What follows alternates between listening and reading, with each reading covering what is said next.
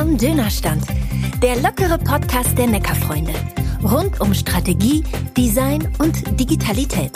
Unterhaltsam, kurzweilig und mitunter auch lehrreich.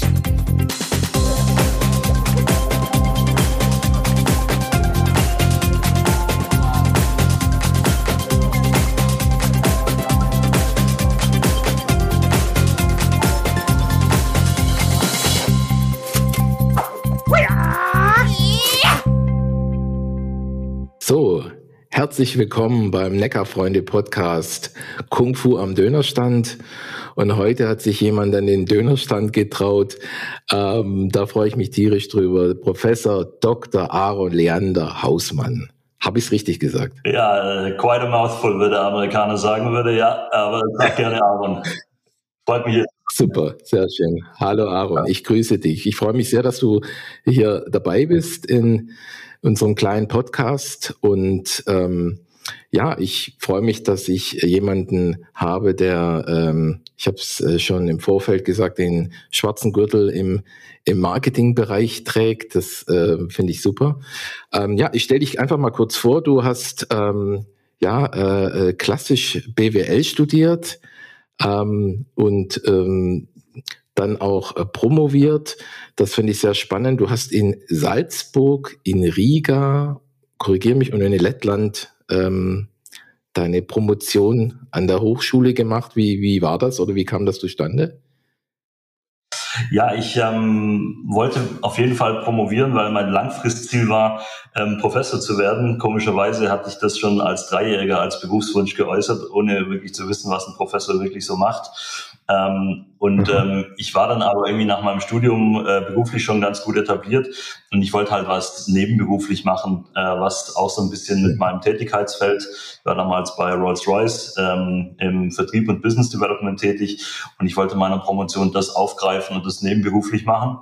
Und ähm, da ja. gab es eben dieses internationale Programm zwischen Salzburg und Riga, was das mir eben erlaubt hat, äh, beides miteinander zu verbinden. Und so kam das. Okay. Nee, das klingt ja klingt spannend. Ähm, du hast es gerade erwähnt, Rolls-Royce und MTU waren deine äh, beruflichen Stationen. Ähm, ich hatte, nachdem ich die, den Lebenslauf so ein bisschen gelesen habe, habe ich gedacht, dieser Mann ist äh, prädestiniert für eine Konzernkarriere, der wird da ganz weit äh, durchstarten.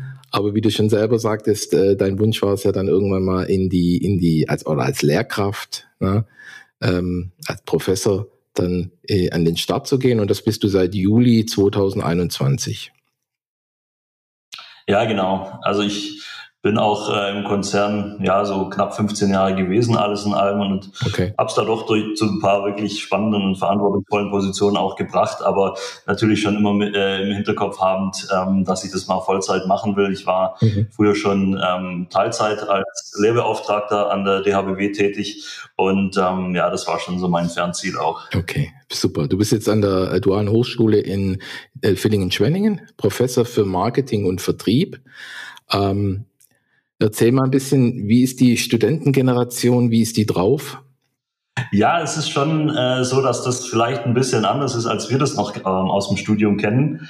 Ähm, zum einen mal, ist mal ganz offensichtlich, wenn man so in den, in den Hörsaal blickt, äh, da hat fast keiner mehr Papier dabei. Mhm. Ja, und ähm, das, das, hat sich nochmal seit Corona natürlich deutlich äh, beschleunigt, seit wir auch äh, zeitweise viel äh, Online-Vorlesungsbetrieb hatten. Also da sitzt halt jeder mit, mit einem Tablet da und nicht mehr mit diesen schweren. Ich weiß nicht, ob du das auch noch hattest, ne, ja. wo man so seine Notizen reingekritzelt hat, sondern sieht alles ein bisschen moderner und schlanker aus. Ja. Und ähm, ich würde auch auf eine positive Art und Weise sagen, man begegnet sich auch mehr auf Augenhöhe. Mhm. Also so diese, diese verstaubte hierarchische Welt, äh, wo es einen riesen Kluft zwischen dem Professor und dem Studierenden gibt, die haben wir eigentlich nicht mehr. Wir haben kleine Gruppen, insbesondere an der DHBW bei uns. Mhm. Und ähm, ja, man kann halt wirklich, man kennt jeden und man kann sich direkt austauschen und da gibt es eigentlich äh, in keine Richtung irgendwie Berührungsängste und das finde ich super spannend und das mhm. kenne ich durchaus auch noch anders ja. aus der eigenen Studentenzeit. Ja gut, die, die duale Hochschule ähm, glänzt ja auch durch ähm, mehr Praxisnähe. Also ich kenne das noch von der klassischen äh, Hochschule. Ähm, da damals war quasi äh, CD-ROM der heiße Shit. Ja, Also wir hatten da da unsere Informationsquellen und ähm, ja, viel kopiertes Material. Also das, denke ich mal, hat sich geändert. Aber erzähl mal ein bisschen was über die Generation. Also ich meine, ähm, Generation Z ist ja in aller Munde. Ich denke mal, das sind auch die, die jetzt äh, bei dir äh, studieren. Ähm, wie hat sich das verändert oder was glaubst du, ähm, was kommt da für eine Generation auf uns zu? Ja, also ja, meine Studierenden, die sind so im jüngsten Fall sind die sogar noch nicht mal volljährig, die sind so 17 oh. und, äh, und dann gibt es durchaus auch einige, die über den sogenannten zweiten Bildungsweg kommen, also vorher schon mal eine Ausbildung gemacht haben, gearbeitet haben und dann vielleicht schon Mitte, Ende 20 sind, aber so im Schnitt würde ich schon sagen, so um die 20 ist so, so ähm, die Alterskohorte. Mhm. Und ähm, ja, ich, ich, ich habe schon das Gefühl, dass, ähm, und das sind ja so viel zitierte Klischees und ich bin auch kein Riesenfreund davon, äh, da alle in einen Topf zu werfen, aber ich glaube, so was ich einfach in meiner subjektiven Wahrnehmung schon sehe, ähm, ist, dass ein ganz anderes Bewusstsein auch mhm. äh, für den Wert des, des Lebens und der, und der Lebenszeit ist. Ja, also dass man durchaus ähm, interessiert ist, dass man engagiert ist, dass man aber sehr wohl auch ja. ähm, weiß, wenn es gut ist und dass man dem Karriereerfolg vielleicht nicht mehr alles unterordnet, sondern dass man das eher versucht in, in Einklang zu bringen. Und ähm, so dieses unbedingte Leistungsstreben und dass man dann vielleicht auch ja akzeptiert, dass man halt äh, sehr viel Scheiße fressen muss, um das mal ganz plump zu sagen. Okay. Ähm, das, das sehe ich nicht mehr so. Ja. Und ich, ich weiß auch gar nicht, weil vielleicht wird, merkt man selber, dass man alt wird, ne, wenn man so über die jungen Leute redet, aber äh, tatsächlich merke ich schon, dass, äh, dass es bei mir vielleicht noch anders war, so vor 20 Jahren. Ja gut, ich bin ja ein paar Jahre älter. Ähm aber das äh, kann ich bestätigen. Wir, also dieses Leistungsprinzip, ähm, das, das hat uns sehr geprägt. Also ähm, man hatte andere Werte. Ich denke mal, die, die Studenten von heute haben natürlich einen anderen Ausblick. Ähm, und Generation Z kann man nicht in, in einen Topf werfen. Da gibt es ja unheimlich viele Studien und Analysen. Ähm, davon halte ich jetzt auch nicht so ganz so viel. Also ich glaube, es kommt auf den Typus an. Okay, aber spannend auf jeden Fall. Gut. Ähm, ich würde äh, einfach mal, wir haben ja gesagt, wir machen so ein bisschen querbeet, alles rund ums Thema Marketing. Wie gesagt, wenn ich schon den Vollprofi da habe, ähm, dann würde ich einfach mal starten und ähm, ja, es geht um die Trends, ja, Marketing-Trends, wohin geht die Reise? Und ähm, ich würde dann mal ganz locker anfangen mit dem Thema Influencer, ja. Ähm, wer kennt sie nicht? Ähm, sie kommen überall, sie kommen per Instagram, per TikTok, per Facebook äh, auf uns zu. Wie siehst du ähm, die, sag ich mal, mittel- bis langfristige Entwicklung von Influencern ähm, auf Unternehmen, auf die Marke? Äh, wie schätzt du das ein? Ja, also Influencer sind ja zunächst mal gar nichts Wahnsinniges, ein wahnsinnig Neues. Und wenn man sich anschaut, wer so die größten und die reichweitenstärksten Influencer sind, dann sind es ja durchaus die bekannten Schauspieler, Musiker, Sportler. Also äh, dass, dass die irgendwie die Leute faszinieren und, und auch beeinflussen, das gab es ja schon immer. Aber das Social Media äh, und, und der verstärkte Konsum von Social Media gegenüber klassischen Medien ähm, hat das Thema nochmal ganz anders in den Vordergrund gebracht. Ähm, ich glaube auch, dass das mittel- bis langfristig ein, ein ganz, ein ganz äh, wichtiges Thema bleiben wird.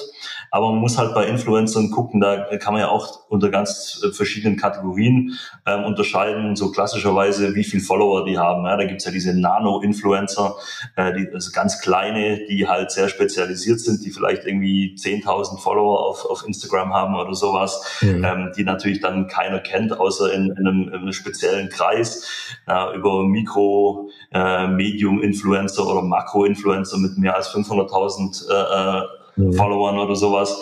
Und ich glaube, jede dieser Arten von Influencern, die hat so gewisse Vor- und Nachteile. Also die größten Influencer, die sind vielleicht auch dann äh, für das, was ich mache oder für mich oder für meine persönliche Identifikation schon zu weit weg, während vielleicht so ein Mikro-Influencer ähm, jemand ist, mit dem ich mich mhm. identifizieren kann, zu dem ich aufschauen kann und den ich vielleicht auch noch als authentischer empfinde. Also ich glaube, da muss man, wenn man über Influencer redet, so ein bisschen gucken, worüber redet man und was für Influencern. Wie ist, wie ist denn da deine Einschätzung? Ja, ich unterscheide sehr stark zwischen Influencer und Markenbotschafter. Also für mich, das, was du sagtest, ist ja absolut richtig. Das, das Phänomen ist ja jetzt nicht neu. Ja, also äh, äh, wenn, wenn Uschi Glas äh, damals äh, ähm, äh, praktisch als Markenbotschafterin von Jägermeister äh, posiert hat, dann war sie ja auch irgendwo, also heute würde man von Influencer sprechen. Ähm, also das Phänomen ist nicht neu, da gebe ich dir recht. Ähm, ich, ich differenziere, also ich habe verschiedene Eben von Influencern. Ähm, Wobei ich nochmal unterscheiden muss zwischen B2C-Influencern und, und B2B-Influencern. Ja. Also da gibt es auch noch, äh, ich sag mal, qualitative Unterschiede. Ähm, ich glaube, der Trend wird weiterhin anhalten, nur wird sich die Spreu vom Weizen da trennen. Also es, es kann nicht 100 äh, Finanzinfluencer geben auf Dauer. Also irgendwo wird da auch ein, sag mal, eine Aderlass stattfinden. Das ist so meine Einschätzung. Ja, das kann ich mir auch gut vorstellen.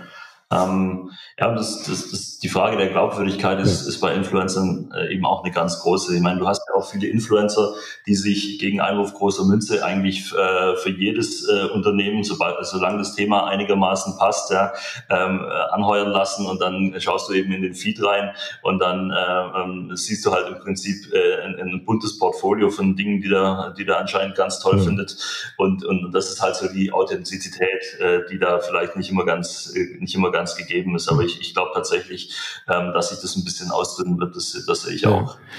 Also ich, ähm, ich stelle auch fest, es gibt einen, einen Trend, den ich äh, sehr positiv finde, und zwar immer mehr Unternehmen ähm, machen sich auch selbst zum Markenbotschafter, also auch die Mitarbeiter, die dann auch über, sage ich mal, äh, wirklich guten Content ähm, auch die ihre Stärken ausspielen können. Also es muss nicht immer so dieser Promi-Influencer sein, sondern ähm, jeder Mitarbeiter kann ja auch ein Markenbotschafter sein. Und ähm, das finde ich oder halte ich für einen sehr positiven Trend. Und ähm, da gibt es ja tolle Beispiele auch auf TikTok. Ähm, wie zum Beispiel auch B2B-Unternehmen äh, sich äh, gut präsentieren können. Und ähm, ich weiß nicht, schätzt du das ein oder äh, siehst du das genauso? Ja, absolut. Das sehe ich genauso. Ähm, ich, ich, sehe das auch sogar bei meinem alten Arbeitgeber. Also wir haben irgendwann auch angefangen, ähm, äh, wir waren Teil der, der äh, Rolls-Royce-Gruppe. Mhm. Und ähm, heute, wenn du auf LinkedIn schaust, siehst du eben auch ganz viele äh, Mitarbeiter, also echte Menschen, äh, keine gecasteten oder keine Influencer, die man jetzt äh, speziell für dieses äh, Thema engagiert hat, sondern Mitarbeiter, die halt dann ähm, ja be bestimmte Themen auf ihren Kanälen bespielen, ähm, ihr Netzwerk dazu einladen, in die Diskussion zu treten oder oder auf, mit Fragen auf sie zuzukommen und, und einfach mhm. über das Produkt hinausgehend auch über, über das größere Environment ähm, ihrer, ihrer Branche zu sprechen. Und äh, ich sehe schon, äh, das sieht man so ein bisschen auch an den Interaktionszahlen, dass das, dass das auf jeden Fall auf jeden Fall positiv ist und, und sicherlich für viele Unternehmen auch der bessere Weg, sowas äh, quasi ähm, im, also aus dem eigenen Unternehmen heraus äh, zu entwickeln, als äh, für einen kurzfristigen äh, Erfolg einen Influencer zu engagieren. Absolut. Ja, ja, aber du hast jetzt gerade ein schönes Stichwort genannt, LinkedIn. Ja, ich ähm, habe da so meine eigene Meinung entwickelt. Ich bin ja auch aktiv auf LinkedIn, so haben wir uns ja auch kennengelernt. Ähm, ich finde ähm, die die äh, also dass dass man Markenbotschafter ist und dass sein Unternehmen auch präsentiert, finde ich gut. Aber es hat sich so ein bisschen zu einer wie, wie formuliere ich es mal vorsichtig, so eine, so ein bisschen eine Psycho-Plattform entwickelt. Also Psycho nicht jetzt äh, falsch verstehen, ähm, aber ähm, also es werden viel mehr Befindlichkeiten auch äh, kommuniziert. Ja, ähm, ich weiß nicht, ich hoffe, du weißt, was ich meine. Also es ist, es ist wahnsinnige Selbstdarstellung, ähm, die nicht immer im Einklang mit dem Unternehmen oder mit den Unternehmenswerten steht, finde ich. Ja, ähm, wie schätzt du das ein, so LinkedIn? Ja, also ich habe da auch tatsächlich ein sehr ambivalentes ähm, Verhältnis dazu. Es ist man, man vergisst halt ganz oft, das ist halt ein soziales Netzwerk, trotz allem, ja, auch, auch wenn man es ja. das Netzwerk nennt oder sowas. Aber der Unterschied, äh, da gebe ich dir ja. schon recht, ob äh, ich jetzt meinen Schnitzel, äh, Schnitzel auf Facebook poste oder, oder da irgendwie äh, so halb tiefsinnige Gedanken äh, über die Businesswelt äh, oder irgendwelche, äh, irgendwelche alltäglichen Banalitäten dann zu einem riesen Live-Learning aufspiele oder so. Also ja, da gibt es natürlich viel Hype ja. und viel Selbstdarstellung. Ähm, aber tatsächlich ist es dort auch, so, dass ich ähm, sowohl gute Kooperationen und auch so nette Kontakte wie dich jetzt äh, ohne LinkedIn gar nicht mhm. aufgetan hätte. Also ich glaube, du kannst halt nicht das eine ohne das andere haben. Muss man vielleicht so ein bisschen über die Selbstdarstellung, äh, die wir ja auch durchaus alle selber ein bisschen betreiben, ja, ähm, äh, hinwegsehen und gucken, was kann man an, an Nützlichem rausziehen aus der Plattform. Und da muss ich sagen, äh, da wüsste ich jetzt kein, kein Business-Netzwerk, was da annähernd rankommt. Mhm. Ja, die Meinung teile ich total. Ich glaube, ähm, man sollte auch nie ähm, rangehen mit der, mit der Prämisse oder mit dem Ziel, jedem gefallen zu wollen.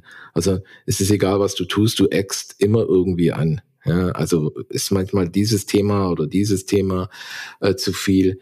Ähm, nur ist es halt diese Tendenz, die ähm, die langsam die ganze Plattform so ein bisschen mehr in Richtung Facebook drückt, also mit ihrem Content. Und ähm, hm, also ich finde es auch super positiv. Momentan finde ich äh, ähm, die, die spannendste Plattform, ja, auch mit dem meisten Mehrwert. Absolut. Ich denke, da sind wir d'accord, oder? Der, der Moment, äh, ja. wo ich mich in dich schock verliebt habe, war, als du diesen, diesen mega coolen Panzer auf, äh, auf LinkedIn gemacht hast. Und äh, ich glaube, du hast da für Mitarbeiter geworben, oder? Genau, richtig. Richtig. Ja, das war, das war ja also ich, ich habe also ich habe auf den, auf diesen Post habe ich unheimlich viele Nachrichten bekommen. Ich, ich konnte sogar rekrutieren dadurch. Ähm, und ähm, ich kann dir aber auch eins sagen, es ist ein schmaler Grad.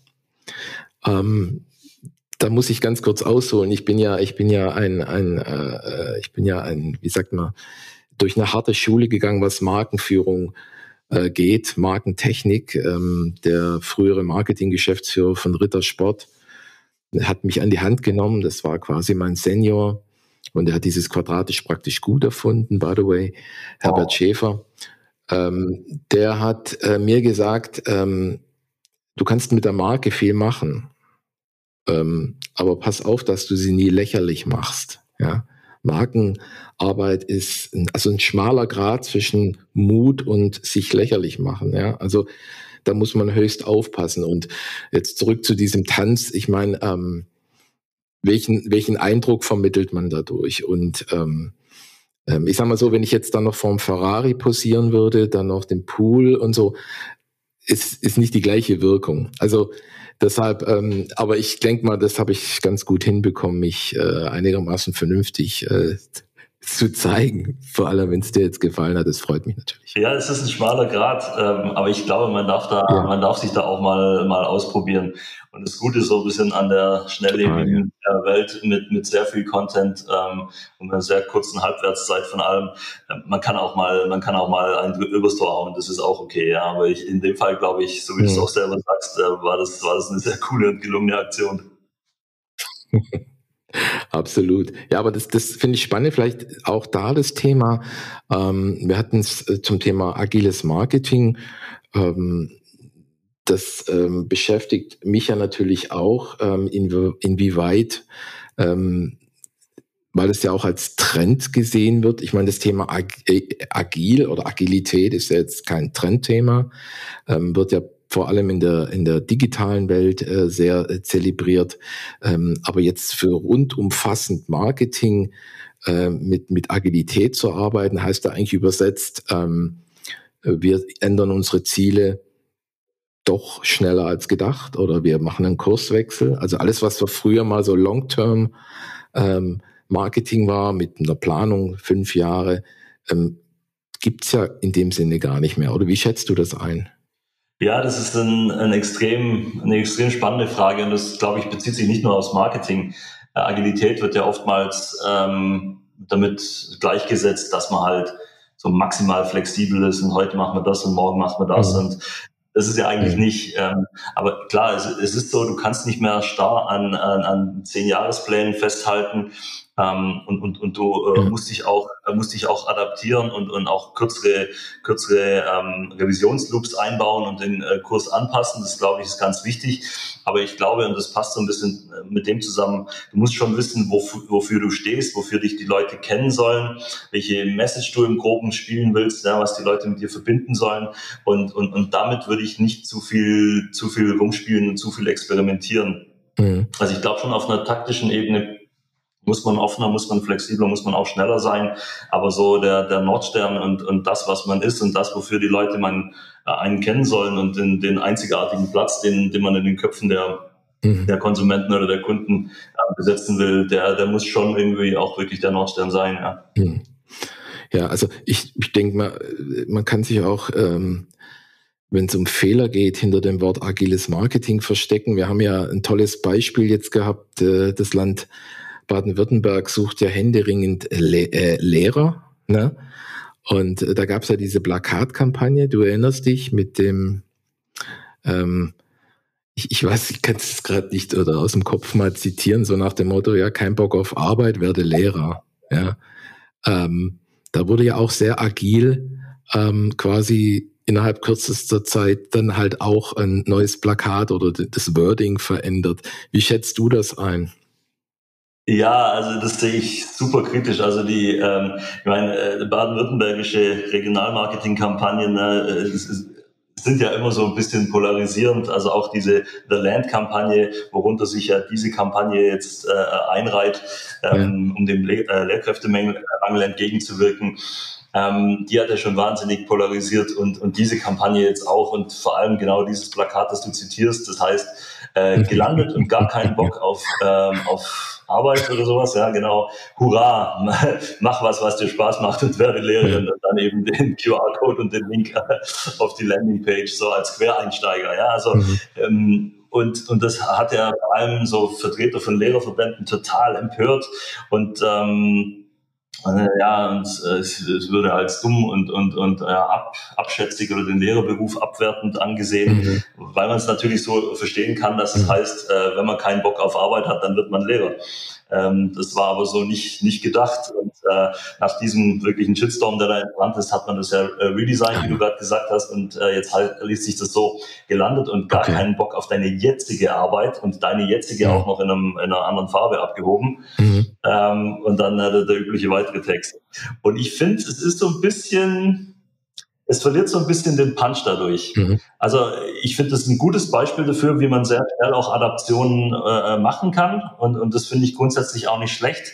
Aber was so dahinter steht, so diese, ja, diese Empörung, die da losbricht und dass, äh, dass man das äh, äh, so absichtlich negativ sehen will und nicht, vielleicht nicht versteht, dass, dass das ja auch wirklich einem, einem ernsten Ziel äh, ähm, dient und, und, und dass man hier wirklich versucht, auch Leute, die vielleicht vorher noch nie äh, sich überlegt hatten, Lehrer zu werden, dass man die so ein bisschen ansprechen will und vielleicht durchaus äh, auch etwa, mit, mit etwas, was so ein bisschen knallt und ein bisschen polarisiert.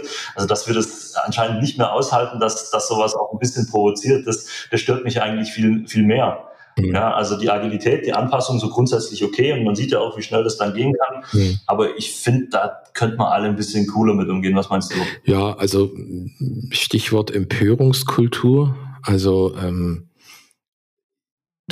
ich, ich sage das jetzt einfach mal, ich bin ja, wie gesagt, schon ein paar Jahre im, in, im Marketingsektor aktiv und ich habe ähm, das eigentlich noch nie erlebt, wie wie, wie wahnsinnig sensibel Menschen geworden sind. Also ähm, das, das, ähm, also diese, also man ist ja furchtbar empört über alles. Ähm, ähm, Kunden prüfen alles, ob wirklich niemand hier weltweit äh, horizontal und vertikal ähm, sich falsch verstanden äh, fühlt. Ähm, ähm, der Mut geht flöten. Das ist jetzt so ein bisschen mein. Also ich bin ein Freund von äh, auch äh, knalligen Sprüchen, von, sag ich mal, mutigen Sprüchen und auch von mutiger Kommunikation, sich mal aus dem Fenster zu lehnen. Und ich finde, ähm, wir sind alle so ein bisschen, wie soll man das formulieren, ein bisschen ähm, im Schwabenland sagt man verdruckt, ja, also so ein bisschen gehemmt, ja, ich, ich oder oder liege ich falsch? Ja, ich sehe das, ich sehe das auch so. Ich meine, das, das muss man auch aushalten, ja. Und es ist natürlich so ein bisschen zweideutig. Also man kann das so lesen oder man kann das so lesen. Aber damit, was wollen wir denn machen? Wir wollen doch Aufmerksamkeit erregen. Wir wollen die Leute in einer, in einer total reizüberfluteten Gesellschaft irgendwie doch auch nochmal mit, mit irgendwas catchen. Und, mhm. und, und ich finde das zum Anlass zu nehmen, da jetzt tief beleidigt zu sein, finde ich irgendwie falsch, sondern man muss da einfach schauen, okay, mhm. lass uns doch mal abwarten, wie es wie es wirkt, wie es auch die Zielgruppe, nämlich die äh, potenziellen Leute, die vielleicht sagen, Mensch, ich kann mir einen beruflichen Change vorstellen und die jetzt dadurch auf die Idee kommen, ja. lass uns doch mal gucken, wie es wie es wird, anstatt uns da gleich irgendwie das, das Schlechteste in allem rauszuziehen. Ja, das äh, finde ich absolut so. Und ich finde, wenn, wenn, wenn ja, das kann man jetzt beliebig breit spannen, die, Diskutur, äh, die, die Diskussion. Das geht ja jetzt, wie du auch schon sagst, über das Marketing hinaus. Ja. Man kann natürlich über alles empört und verletzt sein oder so, aber ja, also ich, ich glaube auch, also wenn man alles fünfmal zensieren muss, dann bringt es halt auch nicht mehr. Aber sind die Menschen empfindlicher geworden? Was ist deine Einschätzung? Ich meine, ich, ich glaube schon. Wir, wir ja. machen ja Marketing für, für Menschen, ne? oder? Schon, oder? Ja, ja würde ich schon sagen. Doch, doch. genau. Ich habe dir ja auch äh, äh, im, Vor im Vorfeld zu dem Gespräch äh, so was ganz, äh, eine Story aus, aus, aus, aus einer lokalen Ebene bei mir aus dem Bodenseekreis, wo ich meinen Hauptwohnsitz habe, äh, mitgebracht. Ja. Äh, die Strandbad Möpsle. Äh, das ist also ein, ein wunderbares, ein wunderbares äh, Hefegebäck mit Marmeladenfüllung und schön Hagelzucker obendrauf. Also sollte man auch nicht so viele davon essen, aber okay. wirklich, wirklich sehr lecker. Er heißt ein Strandbad Möpsle und die werden in der Tüte verkauft. Und da sitzt halt, da sitzt halt so eine, ne, also cartoonistisch gezeichnet, so eine äh, Strandschönheit ja, mit üppigen Rundungen mhm. sitzt da und, und drunter steht halt Strandbad Möpsle. Mhm. So, und jetzt äh, haben sich dann äh, manche, manche Leute darüber wahnsinnig empört. Die äh, gibt es aber seit 30 Jahren, die Strandbad Möpsle. Und zu deiner Frage, ja, werden ja. wir empfindlicher? Ja. Also ich finde, das ist so äh, so, so ein Beispiel, wo man, wo man das vielleicht dran äh, zumindest mal die Frage aufwerfen kann. Äh, hat sich nie jemand dran gestört. Die Bäckerin hat mir gesagt, sie hat 80.000 von diesen Tüten drucken lassen über die 30 Jahre. Also was für so eine kleine Bäckerei im Bodenseekreis, der eigentlich enorm viel ist. Das ist ein Familienbetrieb. Mhm. Und das, die haben, wurden dann eben auch in den Strandbädern verkauft und jeder fand es toll. Ne? Da, da, da kamen Kunden aus Norddeutschland, die am Bodensee im Urlaub waren und sind nur in die Bäckerei gekommen, um diese Tüte zu kaufen und, und fanden das total cool. Ne? Ähm, mhm vielleicht auch in die Show Notes packen oder sowas, das Bildchen. Ja. Und, ähm, und jetzt äh, bekommt die, die, die Inhaberin der Bäckerei bekommt ein Schreiben vom Petitionsausschuss des Bundestags, wenn ich das, ich hoffe, ich. Was? Ja, ja, ich, ich, ich bezeichne, ich hoffe, ich nenne die, diese Einrichtung richtig, aber war von der, von der Bundes, Bundesstelle, ja. Und, äh, und man hat sie da in diesem Schreiben gefragt, ja, was sie sich denn denken würde mit sowas und das sei sexistisch und das sei diskriminierend und so. Und da denke ich mir auch, Menschenskinder, ne? Also, das, ja, das ist, natürlich ist es so ein bisschen, äh, wenn du gerade von Uschi Glas gesprochen hast, das hat so ein bisschen den Appeal von Schulmädchenreport oder von, von Tutti Frutti, Hugo Egon Balder 1992 oder sowas, aber aber es ist doch einigermaßen harmlos und ich finde, kann man damit nicht irgendwie cool umgehen. Es ist ein erfolgreiches Produkt von einer, von einer regionalen Bäckerin, die sich da was, was Gutes ausgedacht hat, was bei den Kunden gut ankommt. Kann man es nicht auch mal gut sein lassen? Also das finde ich, finde ich echt schwierig, wenn sowas nicht mehr geht. Also traurig und ähm, auf der anderen Seite, ich bin äh, äh, wirklich angeturnt, mal äh, dorthin zu gehen und was zu kaufen. Also mich hat es eher jetzt gerade animiert. Ähm, ich finde, aber das passte zu dieser Empörungskultur, die wirklich auch weitgreifenden äh, Einfluss auch auf, auf Marketingaktivitäten hat. Ja? Also Dinge, die eigentlich Standard waren, worüber man sich nie aufgeregt hat. Also wenn die Dame das schon seit ewig produziert oder diese Bäckerei, dann ich, ich kann das nicht mehr nachvollziehen und zeigt, wie, wie eine wahnsinnige Empfindlichkeit hier gerade ähm, hochgezüchtet wird. Und ähm, ähm, also es ist wahnsinnig polarisierend im Moment, ja. Und ich, da bin ich ein bisschen, ja, ähm, gedrückter Stimmung, würde ich mal sagen. Ich weiß nicht, wohin dieser Trend geht. Man, man fängt schon an, sich selber zu zensieren. Darf ich das? Ähm, und, und welches Bild gibt das Unternehmen nach außen hin ab? Ähm, ich hatte einen ähnlichen Fall. Ich hatte, ähm, ich hatte mal ähm, ähm, einen Toast äh, für Instagram fotografiert und hingeschrieben, ja, also heiße Schnitte.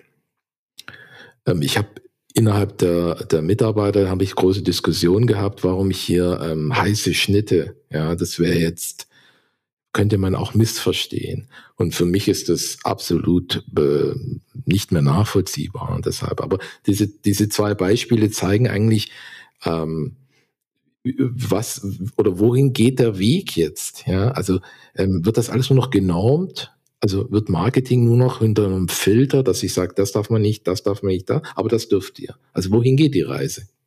Ja, genau. Und das, das ist ja schon auch ein, ein, Thema, was mich, was mich wahnsinnig umtreibt. So. Mhm. Weil es wurde doch nie so, so viel über die Werte Off, äh, Offenheit und Toleranz und so gesprochen, mhm. wie, wie man das heute hört. Ne? Egal welche, welche politische Sendung, egal welche Sportveranstaltung, äh, Offenheit, Toleranz ist so die absolut wichtigsten Werte, aber anscheinend halt nur, wenn die in ein ganz, ganz schmales, vordefiniertes Raster passen und, und, und alles, was da irgendwie äh, abseits davon ist, das, das geht nicht mehr. Und das, ähm, ich glaube, ich, uns täte da allen, allen ein bisschen Gelassenheit wirklich gut weil sonst macht Marketing halt einfach keinen Spaß und sonst kickt's auch nicht mehr. Also mhm. ne, die heiße Schnitte lebt ja natürlich von der Doppeldeutigkeit, aber das ist ja wirklich noch, ja. das ist ja wirklich noch dran, würde ich sagen, oder? Also das, das ist für mich eine absolut, also für mich ist das absolut harmlos und ähm, die Frage, die sich mir halt stellt, also ich, ich unterstreiche das, was du jetzt gesagt hast, ähm, ähm, also wir brauchen da mehr Mut, aber ähm, wird da nicht irgendein Narrativ äh, gerade äh,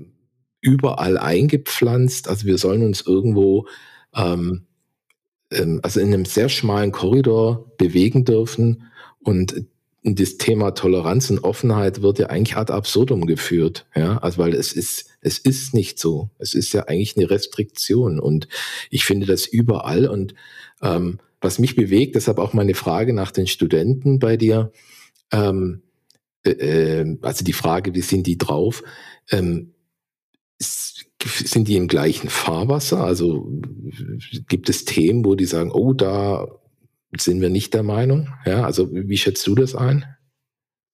Ähm, erlebe ich überhaupt nicht so. Also ja. man muss natürlich sagen, dass meine Studierenden auch nur, ähm, sagen wir, in, in überwiegend sehr, ein sehr sehr homogenes Publikum sind, weil natürlich die dualen Hochschulen mhm. äh, duale Partnerunternehmen haben, wo die äh, Studierenden dann ähm, auch angestellt sind. Mhm. Und die kommen dann ja schon regional auch äh, aus einem aus einem Bereich, der eben sehr nah dann in, in dem Fall im Süd Südschwarzwald rumliegt. Mhm.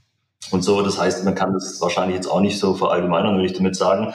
Aber ich erlebe, dass man da wirklich auch sehr, sehr offen sprechen kann und dass, dass Dinge da überhaupt nicht so streng gesehen werden und dass, dass die nicht äh, irgendwie schnell mhm. beleidigt sind oder so. Man, man kann da wirklich auch über gewisse Dinge wirklich kontrovers diskutieren. Wir hatten äh, neulich mal in der Vorlesung einen, einen längeren Exkurs, äh, den ich überhaupt nicht geplant hatte, sondern der sich irgendwie so ergab über das Thema Gendern. Oh, ja, und, ähm, heißes Thema. Ja, genau. Ja, heißes Thema, ja, soll man, soll man es nicht, wem, wem nützt es überhaupt was ja. und so. Und, und da habe ich halt wirklich ähm, eine, lange offene Diskussion gehabt ne, mit, mit Leuten, die sagen, nee, das ist doch Käse und wie, wie klingt denn das? Ne? Also so absolut spiegelbildlich, wie, wie man das halt auch oft ähm, sonst in der, in der Gesellschaft diskutiert und andere sagen, naja, aber Sprache hat Macht und ja. Und so wie wir reden, so denken und handeln wir vielleicht dann auch noch. Also da haben wir dann eine sehr bunte Diskussion äh, gehabt und ja, äh, es war alles in Ordnung, ja, aber da hat sich dann irgendwie auch keiner angegriffen oder beleidigt gefühlt, sondern ich habe das Gefühl, also bei mir, bei mir im Hörsaal, ich bin auch einer, der gern mal Grenzen austestet und sowas, ähm, mhm. sind, die, äh, sind die da recht entspannt. Also da könntest du wahrscheinlich in den Podcast jeden Einzelnen, jede Einzelne reinholen und das wäre alles fein, ja. Ja. Also ich oute mich jetzt mal, ja, weil wir kuschelig beisammensitzen. Ähm, ich lehne es ab, und ich glaube, ich kann das auch gut begründen. Ich glaube, wenn du, wenn du ähm, auf das, was Gendern abzielt, dass man mehr Toleranz gebe, gegenüber anderen Gruppen äh, zeigt, wenn du von schon vorher keine Toleranz hattest und keine, also schlecht zu Frauen warst, dann hilft dir das Gendern auch nicht. Und ähm, ich bin ein toleranter Mensch und ähm, ich respektiere alle. Und aber das hängt nicht von meiner Sprache ab. Ja, also ich werde nicht besser, wenn ich gendere. So, deshalb ähm, habe ich jetzt für mich die Policy, nee, ich, ich mache es nicht. Ja, ähm, aber das, wie gesagt, ist es auch ein Kundenwunsch zum Teil, die sagen, ja, wir wollen das. Ähm, wenn man aber mit denen dann mal so unter vier Augen spricht, dann heißt, nee, sie halten das alles für Quatsch, ja. Aber sie haben so einen Gesellschaft, gesellschaftlichen Druck, ja. Und das deckt sich vielleicht mit dem, was wir jetzt gerade eben besprochen haben, dieses, ähm, dieser Korridor, ja, dieser Narrativ ähm, verbreitet sich immer mehr und ähm, ich würde mich freuen, wenn wir, wenn wir da mal ausbrechen könnten. Das, das täte uns allen sehr, sehr gut. Ja, total. Es ist äh, völlig in Ordnung, wenn jemand gendert und es ist, glaube ich, auch völlig in Ordnung, wenn es jemand nicht tun will. Ja. Weil am Ende, wenn wir ein Gespräch miteinander führen, dann merke ich, ähm, was du für einer bist. Und äh, mhm. es wird, wie du auch schon gesagt hast, es wird damit nicht besser oder schlechter, äh, ob du jetzt genderst oder nicht, ja, wenn, wenn genau. deine entsprechenden Einstellungen, dein entsprechendes Handeln eben ist, wie es ist. Ja, also von dem her, ich glaube auch hier so ein bisschen, bisschen mehr Offenheit. Mhm. Absolut. Ähm, wir, wir sprechen jetzt seit, glaube ich, über eine halbe Stunde, äh, äh, über einer halben Stunde und wir haben ein Thema noch gar nicht angesprochen. Das wirklich, also das ist jetzt gerade überall der Hype und zwar KI. Wir haben noch nicht über künstliche Intelligenz gesprochen. Wir haben das Thema wirklich äh, sehr hart umschimpf, äh, umschifft quasi. Ähm, nichtsdestotrotz meine Frage, ähm, ähm, Angst? Hast du Angst vor KI oder, oder freust du dich auf KI? Was kommt da auf uns zu? Also ich glaube, dass ich KI, so wie, wie viele andere Menschen auch, noch nicht in Gänze durchdrungen habe, was das mal mhm. ähm, was das mal für uns alle bedeuten wird. Weil es gibt ja sehr viele schöne Grafiken, die so ein bisschen zeigen, dass wir jetzt eigentlich gerade so äh, an, der, an der Startrampe einer wirklich steilen, fast exponentiellen äh, Entwicklung äh, stehen. Und ich, mhm. ich glaube, das ist halt wie, wie, jedes, wie jedes Werkzeug. Du kannst wunderbare Dinge damit machen. Das kann uns allen das, das Leben einfacher machen. Ne? Das kann äh, Dinge effizienter machen. Es kann äh, irgendwie stumpfe geistige Routinearbeiten ähm, oder eben auch körperliche Routinearbeiten zu einem gewissen Grad äh, total erleichtern. Ähm, aber du kannst es sicherlich auch schädlich einsetzen und ähm, Angst habe ich davor nicht. Äh, ich, ich sehe das so ein bisschen an meinen mhm. ähm, Studierenden und an den Unternehmen, mit denen ich, mit denen ich zusammenarbeite. Äh, da ist das jetzt natürlich überall ein Thema und das, das beginnt halt ganz äh, äh ganz äh, ja, zart mit ja, Chatbots machen und äh, intuitive, einfache mhm. Konfiguratoren machen oder einfache Kundentransaktionen, Kundengespräche äh, mit einem eben lernenden, äh, sich anpassenden Algorithmus äh, immer, immer treffsicherer, immer besser zu machen. Und äh, das sind, das sind Dinge, auf die ich mich freue. Und da kann man sich jetzt natürlich aber auch alle möglichen Schreckensszenarien äh, ausdenken, wofür man das auch äh, der Menschheit mhm. äh, nicht zuträglich einsetzen könnte. Aber ich bin, ich bin eher gespannt. Aber klar, in meinem Umfeld vielleicht, wenn ich das noch ergänzen darf, die äh, KI hat natürlich mhm. auch eine Auswirkung Auswirkungen ähm, darauf, wie, wie der Studienbetrieb mhm. und, und die Leistungserbringung und die Leistungsmessung noch äh, heutzutage noch, äh, noch sinnvoll ist, ja, weil äh, du kannst ja mit, mit wirklich guten, mit wirklich guten Programmen kannst du dir für eine Masterarbeit, für eine Bachelorarbeit, du kannst dir mit, mit ein paar Prompts äh, einen super Titel rausgeben lassen, du kannst dir eine Gliederungsstruktur äh, ausgeben lassen, du kannst dir eine Literaturrecherche durchführen lassen. Mhm. Ähm, du wirklich fragst, okay, wie viel Sinn macht das alles noch, das in der Form so abzuprüfen und, und so zu bewerten, wie wir das heute tun. Also das, und das kann ja wahrscheinlich jede und jeder in seinem ein, äh, eigenen Tätigkeitsbereich so ein bisschen nachvollziehen, dass mhm. das wirklich vieles, vieles ändern kann. Und ich bin gespannt. Ähm, ich hätte es jetzt auch angesprochen, weil ich glaube, äh, das Thema Hausarbeiten, ähm, das Thema äh, ganze Thesiswelt, ähm, das wird hier doch, äh, ja, kommt in Schwung, würde ich mal sagen. So, ob jetzt positiv oder negativ, ich weiß es nicht. Ähm, ich habe zu meiner Zeit noch, ähm, als ich den MBA gemacht habe, ähm, Alpen Adria Universität, ähm, da war das so, da haben die den härtesten äh, Plagiator-Check gehabt. Ja. Und ähm, jetzt ist halt die Frage, ähm, ich habe ihn bestanden, by the way. Ähm, ich, jetzt ist halt die Frage, äh, besteht jetzt äh, ChatGPT und die anderen Systeme ähm, auch diesen Plagiator-Check? Also ist es erkennbar, dass es eine Maschine geschrieben hat? Also die Frage stelle ich mir.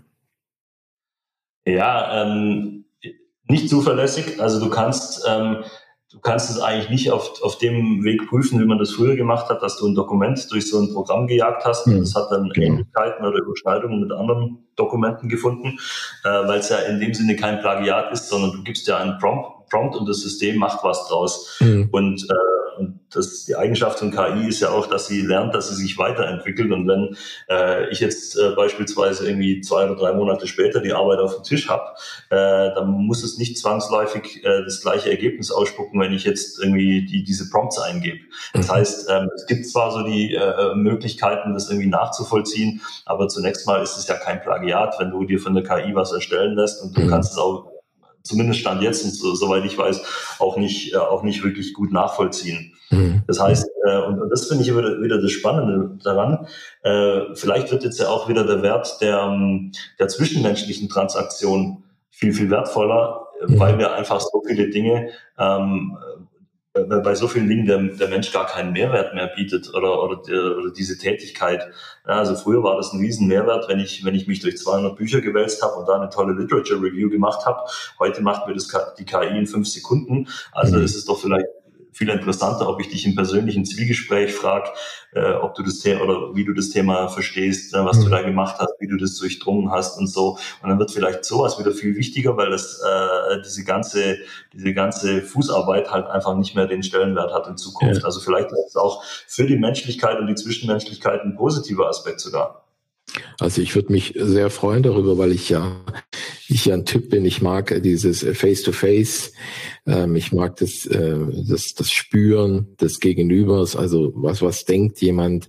Ähm, ich hoffe, dass ich da nicht zu oldschool bin. Also ich wünsche mir da auf jeden Fall eine Revival, wenn es denn so sein sollte. Ähm, nichtsdestotrotz glaube ich, ähm, dass sich durch die KI ähm, schon einige Dinge ändern werden. Also positiv ist dieses ganze Thema, äh, diese ganze Customer Journey ähm, wird sich durch die KI ähm, natürlich optimieren lassen. Ja, wir spüren das selbst bei unseren Kunden, ähm, dass gewisse Dinge dann natürlich automatisiert werden. Klar.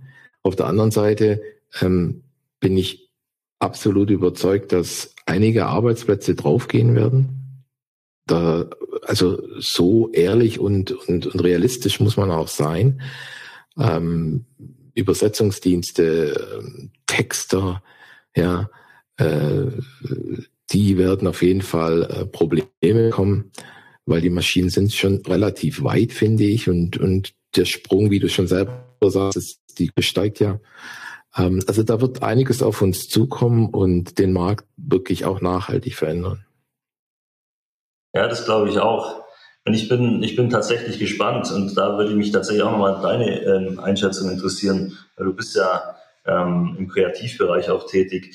Ähm, inwiefern glaubst du, dass KI kreativ arbeiten, also irgendwie ein, ein, sich einen, einen, geilen Claim zu überlegen ähm, oder, oder irgendwie auf eine, auf eine neue spannende Idee zu kommen? Ist ja nicht so abwegig, sich vielleicht vor, vorzustellen, dass, dass auch eine KI das mal kann, wenn du ihr ein paar Prompts gibst und sagst, ja, irgendwie roter Sportwagen oder so emotional oder keine Ahnung. Ne? Mhm. Ähm, wie, wie, schätzt du das ein? Also so diese, wie, wie, viel Kreativarbeit kann KI vielleicht in Zukunft leisten? Also wir jetzt äh, selbst äh, bei den Neckarfreunden, wir haben ja verschiedene Schwerpunkte. Ähm, also einmal das ganze Thema Strategie, das ich bediene und dann haben wir natürlich Kreativatelier und ähm, natürlich beschäftigen wir uns damit. Das ist ja ganz klar. Im Moment muss ich sagen, es ist eher ein Inspirationsmedium. Also wir, wir gucken, was möglich ist. Wir haben auch mal ähm, versucht, eine Kampagne über KI zu kreieren. Ähm, das funktioniert im, im Moment noch nicht. Wenn wir, ich weiß nicht, in einem Jahr, im halben Jahr nochmal sprechen, vielleicht sind wir da weiter. Ähm, auch da wird es Veränderungen geben, davon bin ich überzeugt. Ja. Ähm, also im Moment ist das für uns ein Inspirationsmedium. Das siehst du auch bei LinkedIn, wenn, in, also ich kann dir jetzt schon ungefähr grob sagen, wenn ich mir die Posts angucke von den Leuten, dann weiß ich ungefähr, okay, das hat er äh, durch ChatGPT geschrieben, das sehe ich einfach, ja. Oder hat sich wirklich jemand hingesetzt, äh, hingesetzt und sich äh, ähm, Gedanken gemacht. Also so, das kann ich noch. Aber ich glaube, irgendwann mal ist es ein, ein, wie sagt man, ein, ein, ein schwimmender Übergang oder, oder ein, ein na, du weißt schon, was ich meine. Also ganz feine Nuancen, wo man es vielleicht noch erkennen kann, vielleicht später auch nicht mehr. Ich glaube, die Kreativbranche wird ähm, auf jeden Fall äh, spannend, äh, also bleiben, ja, und auch einem Transformationsprozess unterworfen, ganz klar. Ähm, also einfache Dinge werden auf jeden Fall durch KI ersetzt. Ja. War aber auch vorher schon Thema Database Publishing, Ähm, das ganze Asset Management wird sich verändern. Ähm, man wird heute Daten an den richtigen äh, Kanälen schneller spielen können. Äh, das ganze Social Media Thema wird sich auch noch ändern. Also man muss da schon am Puls bleiben. Ähm, in der Praxis im Moment ähm, vereinzelt gut, professionell passt und ähm, größtenteils im Moment eher ein Experimentieren. Hm. Ja, da sind wir doch einfach gespannt. Aber auch hier, äh, lass uns offen sein, weil aufhalten können wir es nicht. Nein, nein. Also das, da gibt es ja gerade Initiativen, die sagen, äh, müssen es aufhalten, dass die Menschheit umbringt und ähm, ähm, im Moment viele Dinge, die die Menschheit umbringt. Ähm, ich will jetzt nicht politisch werden, aber wir müssen halt irgendwo auch aufpassen, dass ähm, dass wir äh, irgendwo real bleiben irgendwie. Ja, also ähm, äh, es ist ja, also ich finde ich finde die Idee von diesem von diesem Moratorium, äh, das da ja immer in der, im Raum mhm. stand, also dass man jetzt mal sechs Monate daran nicht mehr weiter forscht, bevor man sich erstmal auf ein paar Grundsätze und Leitlinien geeinigt hat und so. Und wenn man sich dann vorstellt, dass da irgendwie ein Haufen Mittelalter-Politiker irgendwie dann sechs Monate Zeit haben, um sich da eine tolle Guideline zu überlegen. Äh, in Europa wohlgemerkt und äh, im äh, nicht, nicht ganz unbeachtlichen Rest der Welt äh, geht das Thema mit, mit vollem Schwung weiter. Ja. Also ich glaube, das ist eine, eine Illusion, absolut. Das ist eine Illusion und äh, ich habe eher das Gefühl, man will es kontrollieren ähm, man will sagen, wo, wo ist der Korridor? ChatGPT ist ja auch, gibt es ja auch Experimente, was kannst du gewisse Dinge eingeben. Äh, ich ich sage jetzt mal als Beispiel, schreibe ein, schreibe ein Lobgedicht über Donald Trump. Ähm, da wird nichts kommen. da kommt nichts. Also insofern versucht man auch politisch an die Sache ranzugehen.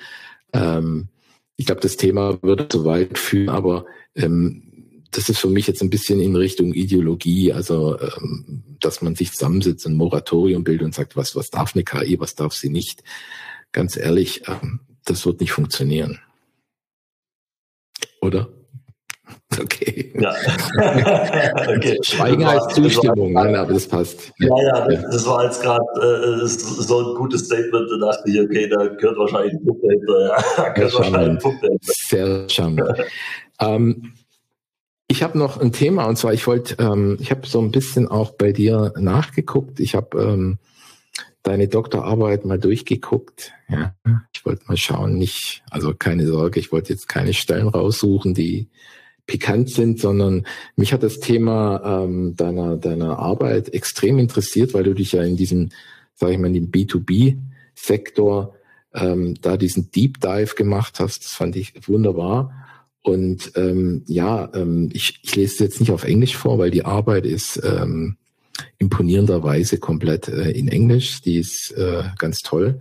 Ich habe ähm, ein bisschen übersetzt. Ich zitiere, starke Marken schaffen aussagekräftige Bilder in den Köpfen der Verbraucher, wobei Markenbilder als Mittel zur Differenzierung vom Wettbewerb dienen und somit das Kaufverhalten der, der Kunden positiv beeinflusst oder positiv beeinflussen. Ja. Als Ergebnis hast du festgestellt, dass Markenkonstrukte ähm, einen signifikanten, also keinen Entschuldigung, es wurde festgestellt, dass keines der Marken-Image-Konstrukte einen signifikant direkten Einfluss auf das Kaufverhalten hat. Marken-Image-Dimensionen beeinflussen das B2B-Kaufverhalten nur über intervenierende Wirkung von Markenbindung, Kundenzufriedenheit und Wechselkosten. So, das war jetzt was für unsere akademischen Freunde. Ähm, ich will es jetzt mal so praxisnah runterbrechen. Ähm, das Thema in, in der B2B-Kommunikation, es gibt immer zwei Pole. Es gibt einmal diesen Pol, sagt, pass auf, wir müssen die Features unserer Maschine rausstellen. Ja? Und der andere Pol sagt, nee, wir müssen emotionaler werden. Was ist deine Meinung dazu? Ja, ich bin der Meinung, dass wir emotionaler werden müssen auf einer guten technischen Basis. Und mhm. das ist auch so ein bisschen das, was in meiner empirischen Untersuchung damals rauskam. Also diese, diese harten Fakten, ne? ich habe es damals rationale Image-Faktoren genannt, also wie, wie Preis, äh, technische Spezifikationen, Lieferzeiten und so. Äh, die müssen gut genug sein und die müssen, äh, die müssen den zugrunde liegenden Kunden, das Kundenbedürfnis erfüllen. Aber das tun alle anderen auch. Mhm. Ja. Also bewundert. Du kannst ja heute eigentlich kein, kein schlechtes Produkt mehr kaufen. Also das heißt, durch diese ja, Homogenisierung der, der Produkte und der Specs ähm, ähm, tritt, tritt das eigentlich, solange es, sobald es gut genug ist, so ein bisschen in den Hintergrund. Und es ist dann schon eher, ähm, und gerade im B2B-Bereich, das muss man natürlich sagen, damals äh, ist schon sieben, acht Jahre her, dass ich ähm, promoviert habe. Mhm. Da war natürlich das äh, Digitalisierungsthema bei weitem noch nicht da, wo es heute ist. Ja. Aber was dann eben in der Untersuchung rauskam, ist, dass es eben ähm, tatsächlich so die positive Einstellung zu dem Unternehmen ist, ähm, quasi zu wissen, ich habe da einen guten Ansprechpartner, also der klassische B2B-Vertriebler, äh, den ich immer anrufen kann, der mir immer eine Lösung bietet und mhm. irgendwie eine Marke, die, die mir sympathisch ist und mit der ich mich gut fühle. Das waren dann tatsächlich die Dinge, die dann auch empirisch nachgewiesen auf das Kaufverhalten eingezahlt haben. Ja, also quasi die Technik ist so quasi ein Must-have Mhm. Das ist die Basis. Aber es sind dann eher äh, die ähm, tatsächlich die emotionalen Faktoren, die Bindung, ähm, ähm, wie gut ich mich mit dem Unternehmen und mit den Repräsentanten fühle. Ne? Also wieder Stichwort, äh, es ist gut, äh, wenn, wenn ähm, der eigene Mitarbeiter äh, Markenbotschafter ist und, und auf, auf, mit seinen potenziellen Kunden dann auch im digitalen Raum auf LinkedIn, wie wir vorher gesagt haben, interagiert, weil das sind die Dinge, die Bindung schaffen, mhm. die Vertrauen schaffen und, und die dann wirklich auch das Kaufverhalten positiv beeinflussen. Ja. Also ich, ich, ich finde ja diese kleinen Clips immer so toll. Steve Jobs äh, Marketing erklärt. Und da gibt's äh, eine Szene, wo er einem aus dem Publikum erklärt, ähm, dass wir uns ähm, praktisch um den Kunden, um die Kundenlösung bewegen sollten und nicht um das Engineering. Ja, weiß nicht, ob du diesen Clip kennst.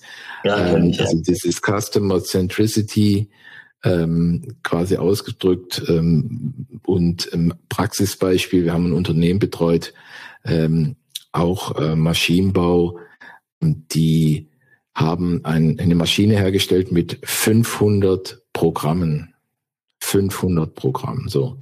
Mhm. Der Kunde hat aber nur drei benötigt. Also es ist over customized, es ist over engineered in meinen Augen. Und ähm, verlieren wir so, also dieses Spiel zwischen Engineering und, ähm, wie schätzt du das ein? Ist es noch immer noch so oder sind wir stärker lösungsorientiert geworden? Ähm, also das ist sicherlich auch im B2B-Bereich einer der, der, großen Trends und Treiber, dass also dieses Over-Engineering und das mhm. Produkt steht im Mittelpunkt und das kenne ich auch noch sehr, sehr gut. Ich habe aber bei einem sehr stolzen schwäbischen äh, Maschinenbauer damals äh, nach dem Studium angefangen und äh, da waren wir auch alle davon überzeugt, dass, dass das tollste Produkt sich verkauft und so. Ne? Und, mhm. und mittlerweile ist eigentlich die Strömung über die ganze Branche, dass jetzt viel mehr Wert auf Service, viel mehr Wert auf Convenience, viel mehr Wert auf den Kundennutzen gelegt wird und was kann das Produkt tun, um, äh, um das Kundenproblem zu lösen. Ja? Und äh, ja. Da, da sind wir jetzt. Ja? Und vielleicht, wenn ich das nochmal sagen darf, weil äh, du ja als ähm, Inhaber einer, einer, Mar äh, einer Werbeagentur. Ich habe neulich einen, einen, ganz spannenden A-B-Test, äh, oder beziehungsweise, nee, darf ich mir die Lorbeeren hier nicht zuschreiben, also eine Studierende hat unter, unter meiner Betreuung einen, einen A-B-Test gemacht, mhm. die war also auch einem klassischen baden-württembergischen B2B-Unternehmen ähm, und die hat dann so ein bisschen geschaut, eine, eine sehr technische, äh, spec-orientierte äh, Marketingkommunikation versus eine eher emotionale, ne, die eher den Menschen und den Nutzen und das, äh, was, was habe ich für Produkt in den Mittelpunkt setzt. Äh, und, und da kam auch ganz klar raus, ne, dass diese emotionalere Ansprache ähm, ähm, deutlich deutlich positive Resonanz, auch statistisch äh, messbar positive mhm. Resonanz hervorgerufen hat. Ne? Also was bringt's, wenn das äh, Produkt alles kann, ähm, aber ich nur einen Teil davon brauche und äh, im, dümmsten Fall weiß ich noch nicht mal, wie ich es bedienen muss oder, oder, oder mhm. was es mir jetzt genau äh, hilft, ja, wo, wobei es mir hilft. Also insofern, ähm, oh Wunder hatte auch Steve Jobs auch hier recht, ja. Und das ja. ähm, ich, war, war schon äh, länger etabliert so im, im Konsumerumfeld und im B2B-Bereich kommt es jetzt die, die letzten fünf Jahre auch immer stärker raus. Ja. Ich stelle mir halt immer die Frage, inwieweit ähm, oder wie emotional ist ein Einkäufer eines Unternehmens?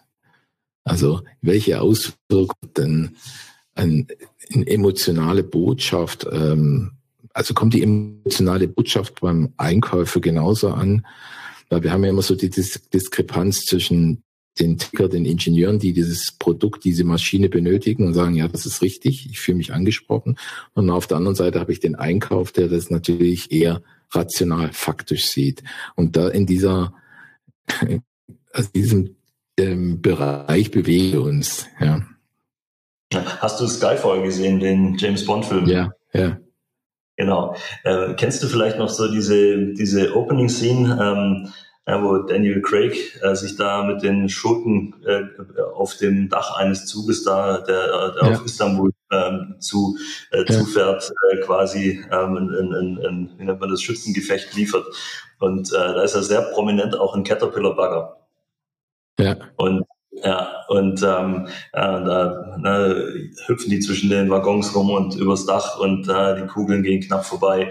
Und irgendwann findet ja James Bond dann Zuflucht in diesem Caterpillar-Bagger und da wird natürlich auch beschossen und die Kugeln, die prallen davon mhm. ab. Und äh, und äh, mit dem Caterpillar-Bagger, da reißt er dann auch das, das Dach runter von dem Waggon und so. Ja, und da wird ja auch ein, ein mhm. sehr technisches Produkt, ja, das natürlich auch eine Million Specs hat, in diesem Film dargestellt. Aber was halt rüberkommt, ist, mhm. Ist kugelsicher. Ja. Und ich glaube, wenn du jetzt halt ja, so ja. wie äh, ein äh, Entscheidergremium, so ein Buying Center bist, ja, und du hast da mehrere Leute sitzen und du kriegst dann mhm. äh, ein Angebot von Caterpillar und von ein paar Wettbewerbern und na, du hast es gesehen und, mhm. und äh, machst du dir da wirklich Sorgen, wie, wie robust dieser Bagger ist oder ja, und, und meinst du noch, du müsstest das alles, äh, diese 2000 Seiten Spezifikation im Detail lesen? Oder fühlst du mhm. einfach, dass das Ding mhm. wirklich dem Job gewachsen ist? So.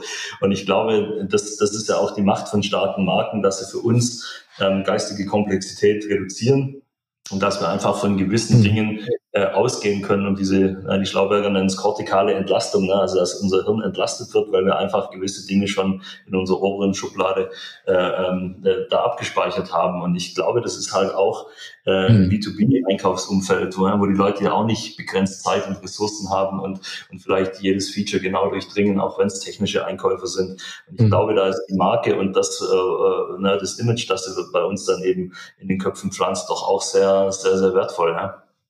Absolut. Also das, äh, das ist gelungenes Product Placement, würde ich mal sagen. Ähm, wirklich auch ähm, diesen Bagger da zu inszenieren. Ähm, also das, da muss man den Hut ziehen. Das ist, ähm, also Bilder sagen mehr als tausend Worte, sagt man ja so schön. Ein Film sagt mehr als eine Million Worte. Also ähm, wunderbar, finde ich ein super Beispiel. Ähm, also ich finde es imponierend, wenn man, wenn man es schafft, ähm, seinem Brand eine, eine andere Richtung zu geben, also eine andere Gewichtung. Ja, ähm, also dieses ähm, touched, ja, also dieses touchy. Ja. ja. Ähm, ich will dir, ich will dir auch nochmal die die ähm, ein anderes Unternehmen mal ganz kurz ähm, aufzeigen, ähm, die einen völlig spröden Markt, ja, ähm, ist eigentlich in in ins, ins sexy verwandelt haben. Und zwar die Firma Bert Strauß ist ein Unternehmen, also wir betreuen Engelbert Strauß nicht, also ist jetzt völlig wertneutral, ähm, die es geschafft haben, die, den, das Umfeld Arbeitsmarkt, also Arbeitsbekleidung, ja, das ist jetzt nicht unbedingt super sexy, aber die haben das durchdrungen und zwar es sind Kinder, wenn du guckst auf dem Spielplatz in der Schule, die tragen Engelbert Strauß Klamotten. Ja, also die kommen aus der Arbeitskleidung. Und ich finde, dass solche Beispiele imponieren mir. Ja, das schafft es dann, ein Brand aufzubauen, der wirklich emotional durchdringt. Ja, total. Also Engelbert Strauß ist ein, ein ganz fantastisches Beispiel. Ähm, ja, wie gesagt, was könnte eigentlich ja, vielleicht weniger fashionable sein als, als Arbeitskleidung. Ähm, aber die haben das gut gemacht. Die ja. haben ja auch diese Kollabo mit, mit Metallica. Da gibt's ja auch so eine Engel Strauß, Engelbert Strauß Edition. Mhm genau. was, was, äh, genau. was ganz gelungen ist. Und dann haben die ja auch, äh, und das ist jetzt, also ich würde nicht uneingeschränkt empfehlen, aber kennst du diese, wie heißt, wie heißt denn dieser Clip? Ähm, kann man auf YouTube anschauen, Dorfrocker, glaube ich. Das ist so ein bisschen so wie so, so, so ein mhm. mhm. Rockschlager gemacht. Und, äh, und der Refrain geht dann irgendwie so, Engel, mhm. Engelbert, Engelbert Strauß. Und der, der Text, der handelt halt davon, dass ne, wir ja. Leute vom Land ja, oder auch vom Ländle, wir sind, ja, wir sind bodenständig, ne, wir, wir haben lieber unsere Hände in der Erde, anstatt irgendwie Champagner mhm. zu süffeln. Und, äh, und, und da äh, finde ich, wird das auch ganz gut umgedreht, ne, dass nicht der Arbeiter derjenige ist, der irgendwie, auf den man herabblickt oder sowas, sondern das ist der, der Werte schafft, der für was steht. Ähm, und, und der braucht kein Cabrio und der braucht mhm. keinen Urlaub auf Ibiza, sondern na, der fühlt sich, der fühlt sich zu Hause, äh, wenn er über seine, über seine Hopfenfelder schaut oder sowas genauso wohl. Ja, also da, da wurde das dann auch so ein bisschen zum, fast zum Lifestyle auserkoren.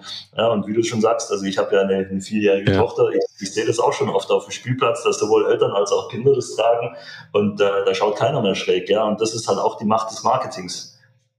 Absolut. Und also grundsätzlich Land ist ja auch sexy.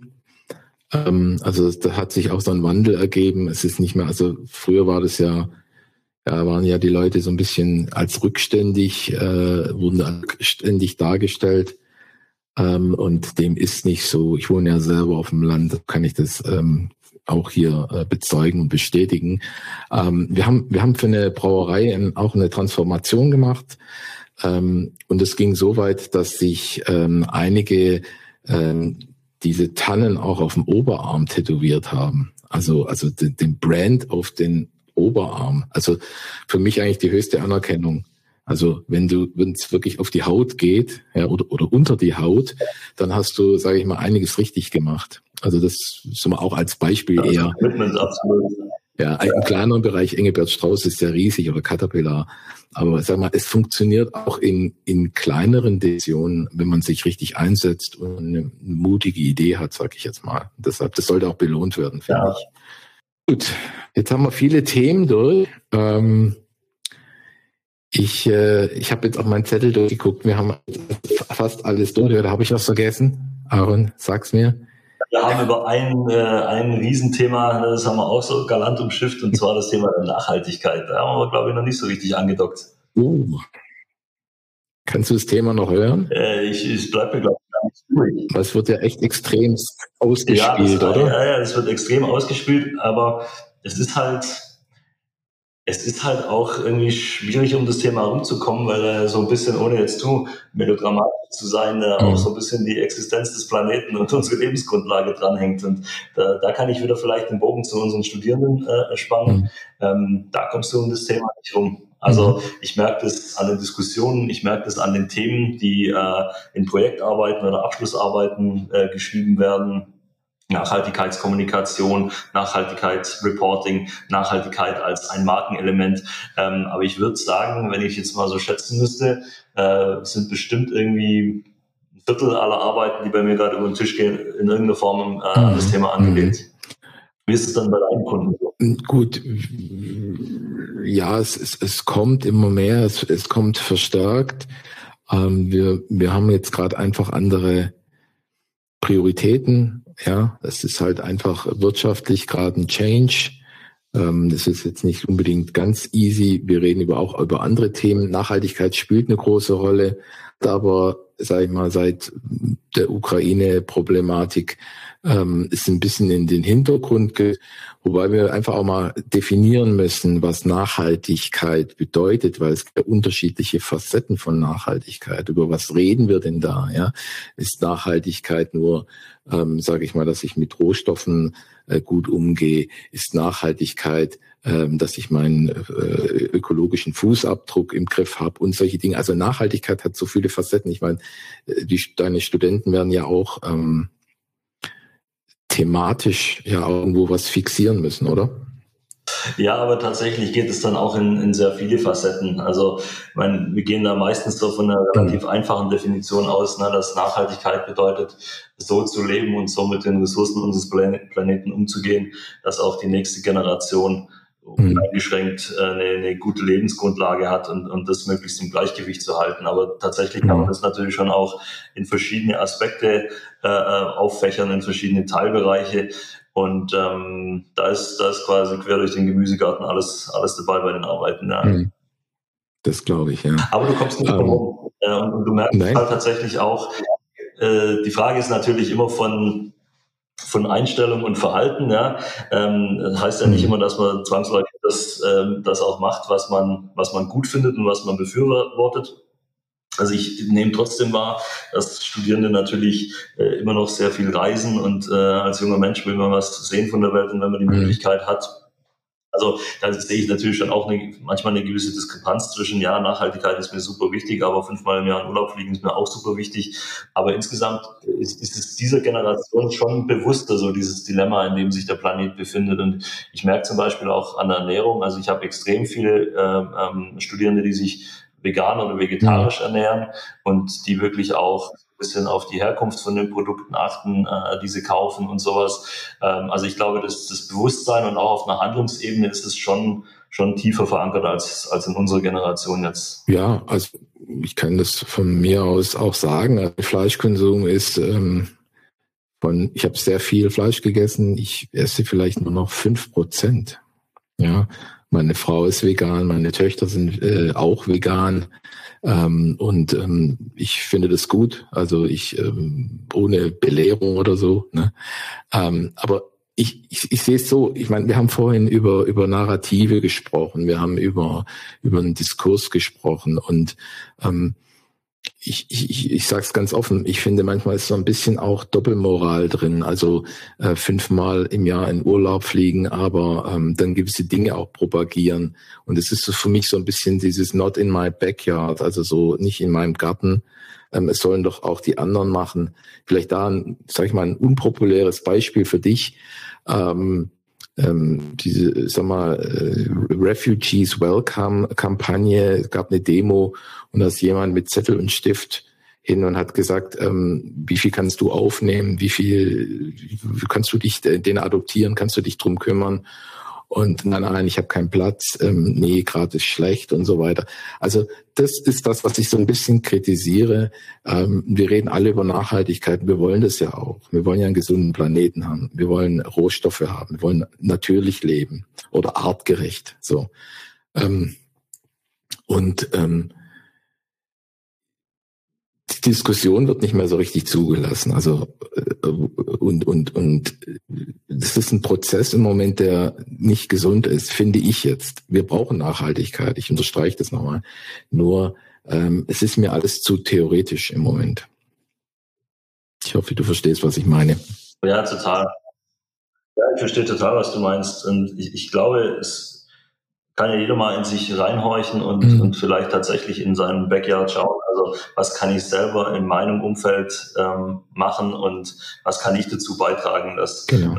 äh, however small my contribution may be. Ja, also mhm. natürlich kann ein Einzelner immer nur einen kleinen Beitrag leisten, aber mit mir macht die Diskussion auch was. Also bei mir ist es auch so, ich bin seit einem halben Jahr jetzt Vegetarier und mhm. ähm, mache immer mehr Tierschutz und ähm, Tatsächlich ist Fliegen auch eine, eine sehr, sehr seltene Ausnahme bei mir geworden. Mhm. Also ich, ich tue da für mich schon ein paar Sachen. Ich könnte sicherlich noch viel mehr tun. Mhm. Äh, jetzt hier gerade die schöne PV-Anlage aufs Dach gemacht und sowas. Ne? Aber, ähm, aber ich glaube auch, das geht auch ohne den Zeigefinger. Und das geht auch kooperativer. Genau. Äh, und das äh, genau. schließt sich, glaube ich, so an den, an den eingangs äh, gemachten Punkt. Also ich glaube auch, weniger, weniger Hysterie, äh, mehr Gelassenheit, aber dann auch wirklich auf einer Handlungsebene anzukommen. Das tut uns allen gut, ja. Also auch Beispiel, wo ich wirklich ein bisschen erstaunt war, ähm, diese OMR-Festival, ähm, und dann, das ist ja mhm. auch ein, ein Hype, äh, Luisa Neubauer spricht und sie sagt im Prinzip, ja, ähm, man soll seinen Job canceln, dass man als Beleg dafür, dass man nicht mitmacht. Und es sitzen nur Marketingverantwortliche Marketingmenschen, die eigentlich mit Produkten ihr Geld verdienen, die nicht immer nachhaltig sind. Und alle jubeln und sagen, ja, also für mich passt dieses Bild insgesamt nicht. Ich, ist jetzt ein Extrembeispiel. Ich war, im, wir wollen auch nicht politisieren jetzt, ähm, aber ähm, um die Frage Nachhaltigkeit und Marketing, ja, das sehe ich absolut. Dieses ESG wird auf uns zukommen Environment, ähm, Social and Governance und diese, dieses Thema, wie wollen wir zusammenarbeiten, sozialverträglich, ähm, umweltverträglich, nachhaltig, klimaschonend, das wird signifikant werden, definitiv, und uns das Marketing auch prägen. Ja, absolut. Und äh, wie gesagt, das ist, da, da steht jedes Unternehmen auch so ein bisschen fast, äh, ist fast unausweichlich. Also wir mhm. haben vorher über, über die Gendersprache gesprochen mhm. und, und bei Nachhaltigkeit ist es ja ganz ähnlich. Ja, also äh, ohne, ohne das irgendwo mit in deiner, in deiner Kommunikation und auch auf einer Corporate-Ebene verankert zu haben, kommst du nicht mehr rum. Mhm. Ähm, aber ich finde, ja, ich finde eben auch diesen, diesen Populismus teilweise so ein bisschen schwierig. Ich meine, es ist natürlich äh, ein, äh, ist natürlich toll, wenn eine, eine schwerreiche Frau sagt, ja, schmeißt alle euren Job hin ja, und dann. und, ja. meine, und das ist ja auch was. Äh, zu der Wahrheit gehört halt auch, wenn, äh, wenn ich nachhaltig sein will, dann muss ich halt deutliche Einbußen in meinem, in meinem, in meinem Lebensstandard in Kauf nehmen. Richtig, richtig. Ja, dann, dann darf ich ich viel, viel weniger Ressourcen verbrauchen und dann ist halt der, der Lebensstil und auch so die, die, der Stellenwert des materiellen Besitzes und, äh, und, und das Reisen und wie ich mich ernähre und ja, das geht dann also ganz tief in, in, in das rein, äh, woran ich mich vielleicht über Jahre und Jahrzehnte äh, gewöhnt habe. Mhm. Und es ist sehr, sehr einfach nachhaltig zu sein, wenn man halt wirklich auf alles verzichtet. Aber das ist die Frage, wie viel bin ich bereit selbst zu tun? Und ja, da trennt sich wiederum auch die Spreu vom Weizen wahrscheinlich. Absolut. Also ähm, da passt ja eigentlich auch das Thema Greenwashing äh, wunderbar rein. Ähm, also ich bin überzeugt von den ganzen Zertifikaten, von den ganzen Absichtserklärungen, die auch, sage ich mal, marketingmäßig ausgespielt werden. Ähm, decken sich viele nicht mit der mit der eigentlichen oder mit der gelebten Realität. Ja, ähm, da bin ich auch etwas kritisch. Also da ist man auch ein bisschen unehrlich. Ja, ähm, aber wir werden sehen, wohin wohin die Reise geht. Auf jeden Fall wird es uns alle und äh, natürlich dich auch anders. Allein die die Thematik wird dich begleiten. Wir werden auch ähm, tangiert sein. Ähm, und ähm, was ich nicht schlecht finde, auf der einen Seite nur, man muss ehrlicher sein mit dem Thema. Ja, das glaube ich auch. Ja, Greenwashing ist ein total spannendes Thema. Also da bereite ich auch gerade eine, eine Vortragsreihe drüber vor, mhm. ähm, wo man so ein bisschen, ja, welche, welche Ausprägungsformen, welche Sünden, nenne ich das so ein bisschen theatralisch von, von Greenwashing es gibt und woran man Greenwashing erkennen kann und so. Ja, also das ist ein, äh, ein sehr spannendes Thema, weil es natürlich auch extrem dankbar für das, für das Marketing ist, ähm, äh, den Unternehmen einen grünen Anstrich zu geben, was ja auch okay ist, aber halt natürlich nur, äh, wenn auch was dahinter ist, wenn es genau. eine Substanz ist. Ja. ja. Das äh, ist, ist, auch ein spannendes Feld, absolut. Ja, also das bezweifle ich und ähm, es gibt auch schon Belege dafür, dass es halt nicht so ist. Und ähm, da spielt äh, Profitabilität natürlich oder Rendite eine höhere Rolle als jetzt ähm, diese Nachhaltigkeitsgedanke. Ähm, ja, also Politikum. Man muss sehen, wohin die Reise geht. Gut, wir haben jetzt über eine Stunde und elf Minuten gesprochen. Ich, ich glaube, äh, ich habe das Gefühl, wir können jetzt hier weitermachen. Also mega. Ich bin echt begeistert. Ähm, also das schreit nach einer Wiederholung, oder? Ja, definitiv. Äh, hat definitiv Spaß gemacht. Super, sehr schön. Ich danke dir recht herzlich. Richtig Kung Fu haben wir noch nicht gemacht, ne? Nö, aber wir tasten uns ran. Also, ähm, ja. Also ich meine, wir haben jetzt nicht kontrovers diskutiert, wir haben unheimlich viele äh, Parallelen. Ähm, ich ich habe dich jetzt irgendwie auch nicht in die Enge treiben können, weil ich glaube, wir sind da auch lang genug in dem Metier drin. Ähm, ich glaube, es wäre anders, wenn du jetzt ähm, Klimaaktivist oder, oder Gender-Spezialist wärst. Ich glaube, dann wäre wirklich Kung Fu am Start. Aber ja, kann man ja machen. Das wäre vielleicht eine Anregung für einen Podcast, oder?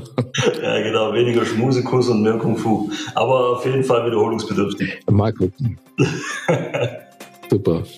Ich danke dir recht herzlich, dass du hier warst oder mein Gast warst. Und ähm, äh, wie gesagt, wir hören uns wieder. Und ähm, ja, das war der Neckarfreunde Podcast Kung Fu am Dönerstand mit dem lieben Aaron, unseren lieben Herrn Professor an der Dualen Hochschule Villingen-Schwenningen. Vielen Dank nochmal und bis bald. Ciao. Danke, alles Gute. Danke fürs Zuhören. Falls ihr mehr wissen wollt, schaut einfach in die Show Notes und auf unsere Webseite www.neckerfreunde.de. www.neckarfreunde.de.